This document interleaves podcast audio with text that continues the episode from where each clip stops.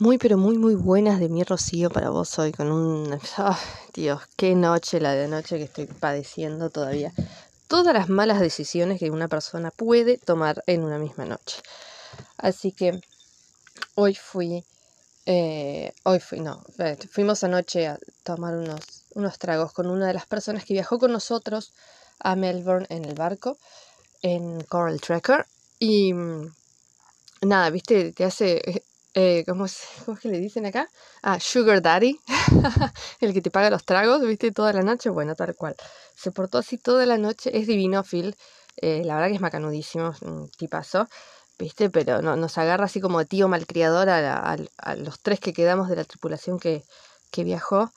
Este, ah, lo que nos divertimos con las pavadas, ¿viste? Porque a veces, a veces está bueno eh, dejarse ir, ¿no? Estuve trabajando muchísimo, fue una semana larguísima, pero sabes que era, era necesario salir y nada, hacer lo que hace la gente normal un viernes a la noche, este, descansar, distenderme y demás, así que está bueno.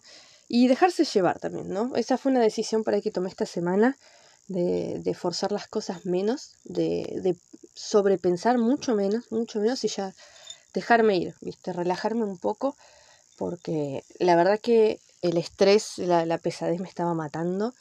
Eh, las migrañas son mucho más frecuentes y mucho peores, duran mucho más. Eh, los dolores de espalda también, viste, las molestias en el cuello, los hombros cargados, todo eso cada vez, viste, ya se empezaba a acumular y no está bueno. Así que aproveché y decidí, bueno, vamos a dejarnos ir un poco y la verdad que estoy tanto mejor, tanto de mejor humor. Es como que ya no peleo todas las decisiones o, o ya no peleo todas las circunstancias que pasan. Es como que voy con la corriente. Y está, la verdad que está buenísimo porque es liberador. No sé si es algo que puedes hacer todo el tiempo. Eh, yo por ahí soy una persona que, que empuja todo el tiempo, ¿no? Que va, va, va y va y va. Eh, estoy como muy acostumbrada a que todo sea trabajoso, a que todo sea eh, de ponerle el pecho a las balas, a que todo sea, eh, viste, siempre empujar, empujar, seguir, seguir, viste. Es lo, lo que en inglés se llama hustle, ¿no?